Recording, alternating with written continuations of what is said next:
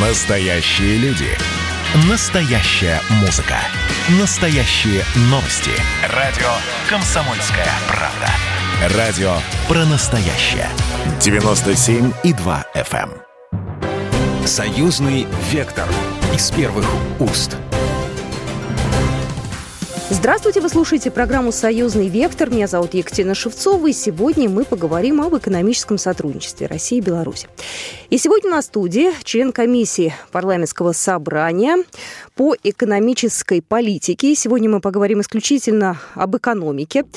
И, честно говоря, э, Владимир Иванович, здравствуйте. Владимир Иванович Котенев у нас сегодня в студии. Да, добрый день. И вот у меня к вам первый вопрос, который возник не только у меня, но и у моей коллеги. А когда вы были последний раз в Беларуси? Потому что я знаю, что вот депутаты раньше парламентского собрания плотно работали, ездили туда-сюда, то есть такая была какая-то активность. А потом, когда началась пандемия, все как-то раз так и по своим вот э, домам, и по своим офисам, и все. По своим норкам. По своим норкам, ну, как и все люди. Да, но я бы слово «последний раз». Знаете, горнолыжники никогда не говорят «последний раз спустимся и пойдем отдыхать». Мы скажем это «крайний плохая, раз». Плохая примета, да. Поэтому, более того, я вот буквально сегодня получил приглашение а, посетить Белоруссию очередной раз. У нас как раз состоится совместное заседание наших экономических комиссий а, парламентского собрания и со, стороны Российской Федерации, со стороны mm-hmm. Белоруссии. Это будет за последний год такой первый очный визит. А до этого мы общались в режиме онлайн, проводили и заседания, парламентское заседание mm-hmm. проводили. Mm-hmm. Все это было очень интересно, технологично. А не расслабляет это? Вот знаете, привыкли уже никуда не ездить, вроде как сидим так, э, каждый у себя, так не расслабляет такой формат? Ну, вы знаете, он, он немножко расстраивает, да, что не хватает вот этого личного общения, да, вот как-то неформально поговорить там, да, но, с другой стороны, содержательная часть от этого не меняется, и более того, она а, даже становится такая более емкая, когда ты излагаешь свой вопрос в режиме э, онлайн ты должен четко, коротко его сформулировать, да, и ты не отвлекаешься на там, внешний вид собеседника, там, на какие-то, а, так сказать, отвлекающие вещи. Поэтому деловая часть не меняется. То есть все будет э, в таком же режиме, мы, как мы, и было. Мы год работали в таком режиме, проводили очно-заочные заседания. Мы с каждой стороны приглашали руководителей предприятий, которые нам были интересны. У нас выступали представители профильных министерств угу. России и Белоруссии. Поэтому содержательная часть от этого не изменилась. И более того, я считаю, что вообще эта форма, которая нас научила работать а, дистанционно, да, она а, во многом с точки зрения экономики, это понятно, экономит время, деньги, там, да, силы, и поэтому это очень позитивная вещь. Но иногда надо, конечно, общаться. Прошлый год... Да, и последний раз да? я был год назад да. в Беларуси до пандемии, был там много раз и был по линии торгово-промышленной палаты, потому что, опять же, экономические отношения, они строятся через наших бизнес-партнеров. Вот я представляю Санкт-Петербургскую торгово-промышленную палату. У нас а, подписано соглашение со всеми областями Белоруссии, с Белорусской палатой. И здесь мы проводим и деловые миссии, и участвуем в выставках, проводим такие контакты деловые. Поэтому у нас очень хорошее отработанное взаимодействие. Прошлый год был, э, ну вот мы уже можем сказать, год прошел, да, с того момента, как объявили пандемию. Э, вот э, экономика пострадала больше всего. Вот какие самые такие сложные моменты были, да, где основное было проседание за прошлый, за вот этот вот год? Ну, если... Может быть, по областям, не знаю, сферам, как, как, как, как вам удобнее будет? Ну, конечно, первое – это сложности в прохождении границы и в перемещении грузов.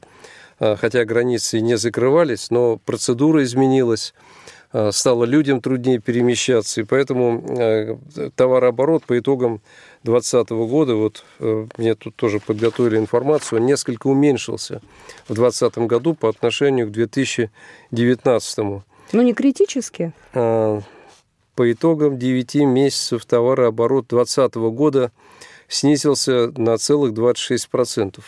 То есть снижение существенное снижение. Ну, э, Беларусь в этом плане э, как-то, наверное, еще выстояла, да, может быть, и мы тоже с ней вместе, наше союзное государство, они же границы фактически не закрывали. Страна была в таком режиме, конечно, неких ограничений, но не таких жестких, как Россия. Может быть, и из-за этого как-то не 20%, ну, там могло бы, может быть, и не 20%, а больше, возможно.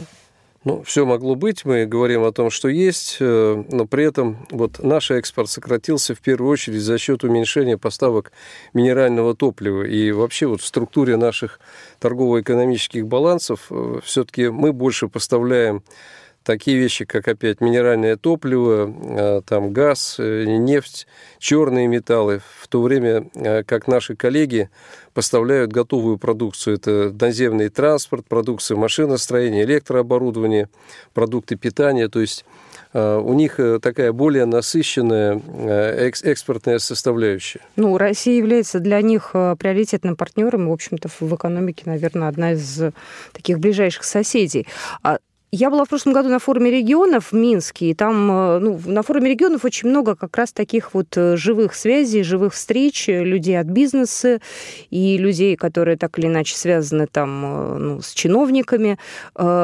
Какие-то были прорывные в прошлом году договоренности, которые будут реализовываться в этом году? Ну, вы знаете, сначала вот по, по масштабам наших взаимоотношений, я тоже был на этом форуме регионов, поэтому, наверное... Могли видеться. Могли видеться, да. До этого я еще ездил на выборы парламент, э, которые проходили, мы как наблюдатели ездили от нашей делегации российской. Вообще я хочу вот подчеркнуть важность наших отношений. Э, по э, торговому Республика Беларусь занимает четвертое место по объему товарооборота России со странами мира – четвертое место, хотя не самая большая страна. И первое место среди стран СНГ, Белоруссия. И, в свою очередь, Россия является главным торгово-экономическим партнером Беларуси. Ее доля в товарообороте с нами составляет порядка 50%. То есть понятно, что и здесь, э, ну, во-первых, большая роль такой в кооперации, когда наши предприятия поставляют те или иные комплектующие, там идет переработка, сборка, и дальше мы обратно закупаем уже готовые изделия. А, много компаний вот у нас. Извините, я перебью. Вы сейчас сказали, наверное, ну, опять же, это на моей памяти такой яркий пример, это Амкадуранека.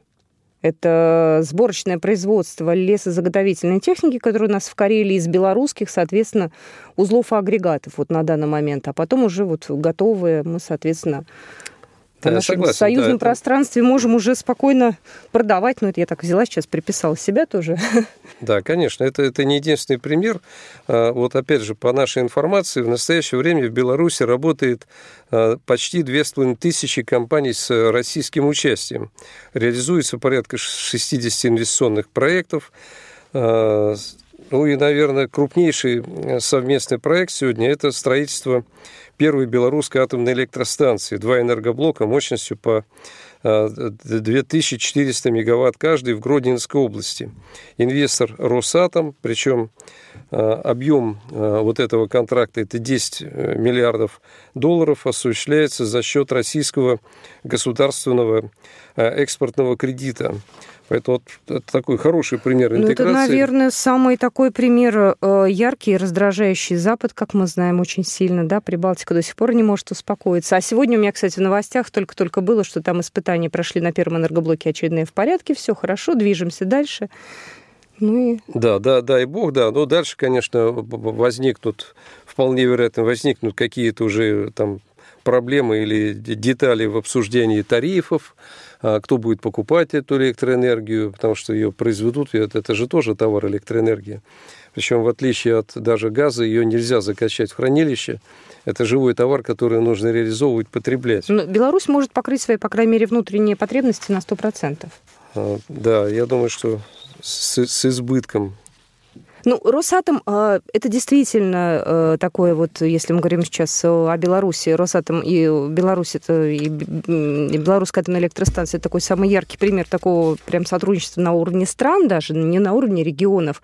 А, ну, таких проектов э, много-то быть не может.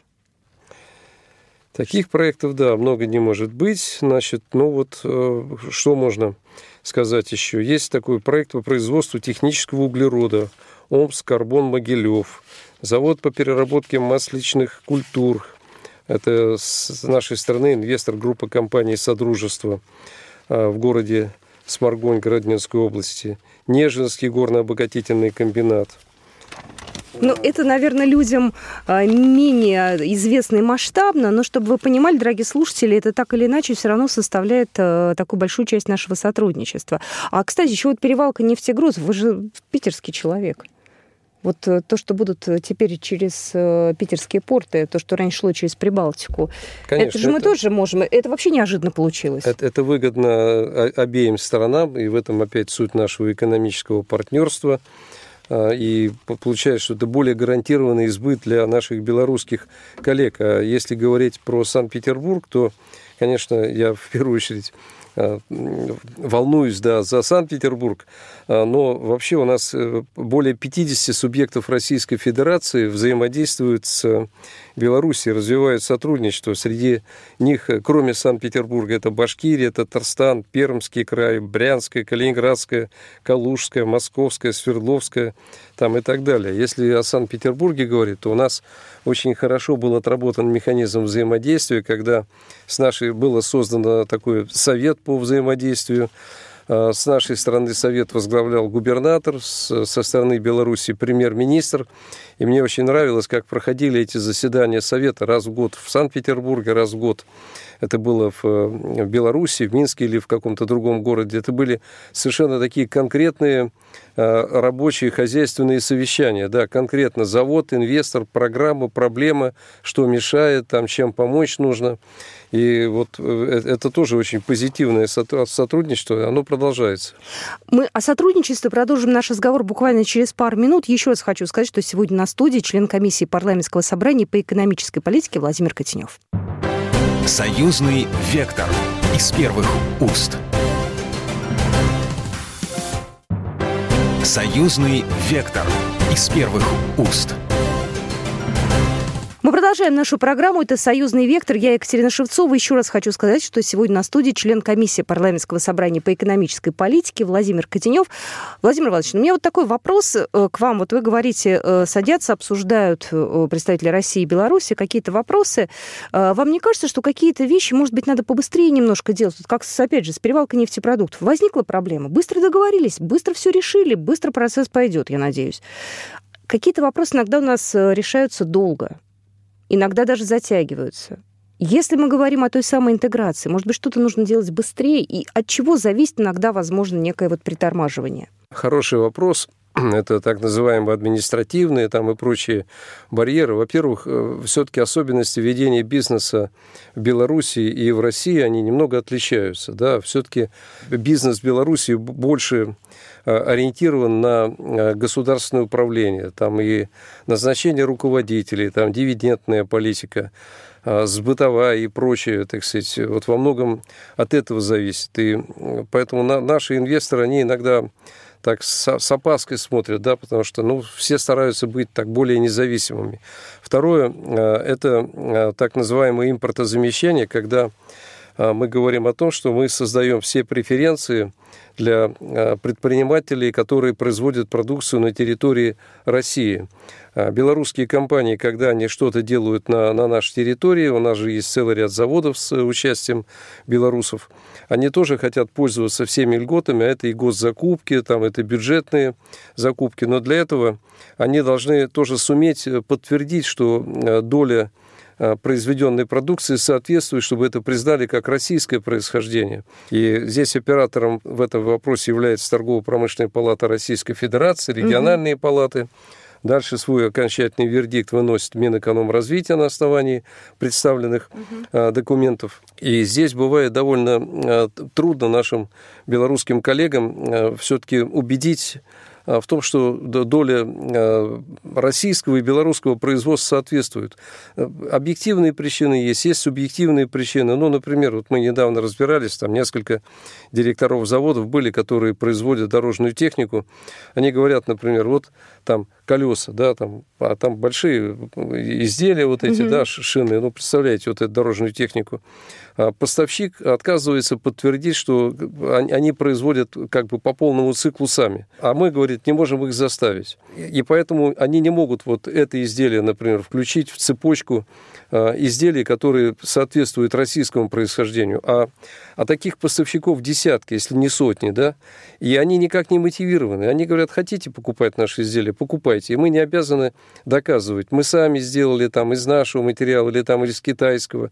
И вот сложность в цепочке вот в этой вот, она во многом тоже сдерживает участие наших компаний в э, госпоставках. Но ведь в госзакупках теперь могут белорусские компании в российских наших госзакупках конечно, уже участвовать. Конечно. Вот не так давно это на самом конечно, деле решился вопрос. Да, если они не купили, грубо говоря, это в Китае и не, не провезли через Белоруссию, не продали, да и пытаются продать в России. Поэтому есть так называемая страна происхождения, uh-huh. и мы все-таки смотрим, где это сделано, где, как, какая доля добавленной стоимости находится в том или ином изделии. А чтобы вот этот вот момент исключить, что нужно? Условно говоря, кому надо подойти и сказать так вот, Министр и министр, садитесь, договаривайтесь. То есть это чья зона ответственности? И насколько быстро вообще этот вопрос можно решить? Ну, это, это зона ответственности самих предпринимателей, просто опять, когда вот вы произвели какой-то товар, и вы на рынке пользуетесь тем, что его покупают, uh-huh. а вам говорят, надо сделать еще действия, чтобы вы там провели экспертизы, чтобы вы там что-то как бы показали весь техпроцесс, они иногда в этом не заинтересованы. Поэтому, может, какую-то надо дополнительную мотивацию дать, да, ведь не, не, не все надо методом а, наказания палочной дисциплины. Иногда какой-то пряник надо дать, что вот если они это покажут, то они от этого получат какую-то тоже там, ну, какие-то бонусы будут иметь. А вы это обсуждали со своими коллегами на форуме регионов? Мы это обсуждали, конечно, да, это является в какой-то степени сдерживающим элементом вот в таких вещах. Но дальше что нам коллеги еще говорили? Ну, например, дилерская сеть, да, вот, допустим, белорусы много поставляют дорожной техники, да. но приобрести технику – это полдела. Дальше ведь нужен сервис, гарантии, сервисное обслуживание. Россия огромная территория, и эти сервисные центры должны быть доступны для всех уголков нашей страны. А производителю, в принципе, это уже как бы не забота производителя, да, вот он вроде как продал за сервис, он не всегда, это уже частный бизнес идет, и производители просят тоже, чтобы как-то этот бизнес а, был тоже поддержан со стороны наших государственных органов, и России, и Белоруссии, тоже проблема. Ну да, особенно если, например, вы, не знаю, купили технику дорожную на Дальний Восток, да, там а сервисный центр где-нибудь, э, не знаю, в Брянске, например, ну, да, я это... сейчас фантазирую, но возможно же и, такие И, и бывает так, что э, экономически невыгодно покупать такую технику. Хотя хотелось бы. Ну, хотя хотелось бы, да. Дальше хочу сказать, что белорусские партнеры очень тщательно и очень активно участвуют в процедуре наших госзакупок когда наши э, государственные заказчики, это администрации, регионы, там соответствующие министерства заказывают дорожную технику или э, какие-то э, изделия из машиностроения, они очень внимательно изучают технические условия закупки, потому что в тех условиях, я вот уже в прошлый раз, наверное, говорил, угу. есть, допустим, там требования, там радиус разворота машины. Вот вы, если машина у вас есть, да, да любая машина там, да, у нее всегда в параметрах есть радиус разворота. И вы на это, наверное, не очень обращаете внимание, но там плюс-минус полметра. А если эти полметра не позволяют Э, дорожной техники развернуться где-то в узких местах, то она уже как бы сразу выпадает да, из, так сказать, тех заданий. Поэтому вот каждый нюанс в тех заданиях наши белорусские коллеги очень внимательно изучают. Они принимают как-то, то есть они могут там подсказать или что-то изменить? Конечно, они э, на стадии формирования заказа, они просто формулируют свои пожелания, объясняют, почему э, тех задания составлены не очень корректно. Или бывает, тех задания составлены под какого-то там условного поставщика, а, что тоже нарушает монопольное законодательство. Поэтому здесь э, я считаю, что а, нам есть чему поучиться у белорусских коллег. Я думаю, что вот так э, тщательно на рынке госзаказа Беларуси наши компании не работают. Ну, у них немножко другая страна, и они в этом плане, наверное, больше бюрократы в хорошем смысле этого слова. Да, и они больше защищают свои рынки. Знаете, обидно будет, конечно, что если из-за таких вот недоработок у нас на рынке будет много китайских э, машин, да, не будет белорусских. Как-то можно и сборочное здесь производство продолжать у нас как-то и вообще логично, раз у нас союзное государство, и льготы какие-то для них наверняка, для белорусов Ну, абсолютно так. И тем более, что правительство Российской Федерации принимает законы по защите нашего внутреннего рынка. У нас, если есть российские производители, то производители из третьих стран не допускаются. А это есть основные отрасли, это машиностроение, станкостроение, это медицинская, мебельная промышленность.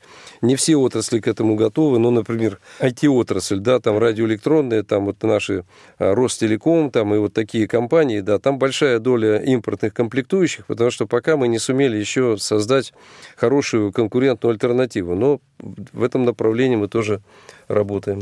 Знаете, я помню, в прошлом году тоже очень много про это говорили, что нам надо единую валюту, потом как-то все к этой теме охладели, эмиссионный центр единый не выбрали, все как-то на это дело немножко так это а, уже внимание отошло. Но по факту, нужна нам какая-то единая валюта все-таки или нет в союзном государстве? Ну, вы знаете, давайте приведем пример может быть, это не аналогия, но я не, не сильно готовился к этому вопросу, но посмотрите, допустим, евро, да? Угу. Вот даже страны, которые не создавали союзное государство, они перешли на единую валюту. Если вы путешествовали когда-то по Европе, да, то ты едешь из одной страны в другую, там у тебя одни деньги, потом приезжаешь в другую другие деньги, третьи там и так далее. То есть они пришли к единой валюте.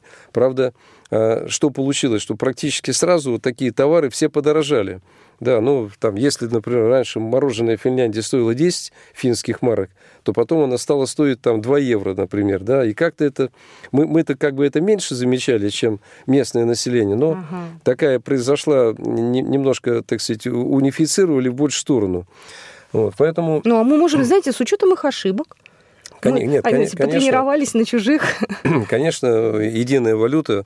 И, кстати говоря, вот э, взаиморасчеты между нашими странами у нас сегодня практически, ну, почти полностью, наверное, да, проходят в национальных валютах.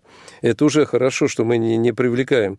Потому что, опять, насколько я понимаю механизм, любой платеж в долларах проходит через банку в Нью-Йорк, и мы таким образом даем возможность там и контролировать, и заработать а, целой системе банковских институтов. Угу. Поэтому ну, наверное, хорошо было бы, чтобы была единая валюта и в союзном государстве, да и вообще в СНГ. Ну, мне кажется, что это такой вопрос, мне кажется, ближайшего будущего относительно, потому что как у нас развиваются события, они нас очередной раз подталкивают к тому, что интеграционные карты надо, наверное, чуть побыстрее согласовывать.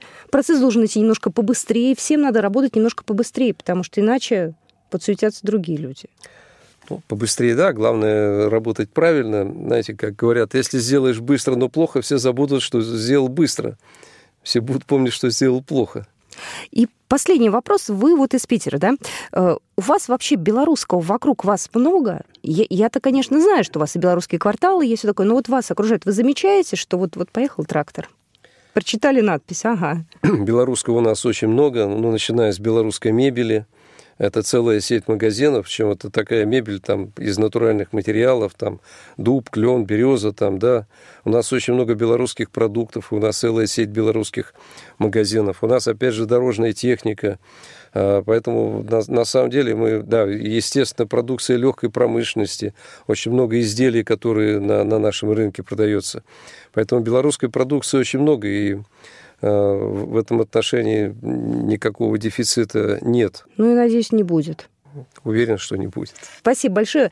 Еще раз хочу поблагодарить. У нас сегодня в студии был член комиссии парламентского собрания по экономической политике Владимир Котенев. Спасибо большое. Спасибо. Программа произведена по заказу телерадиовещательной организации Союзного государства.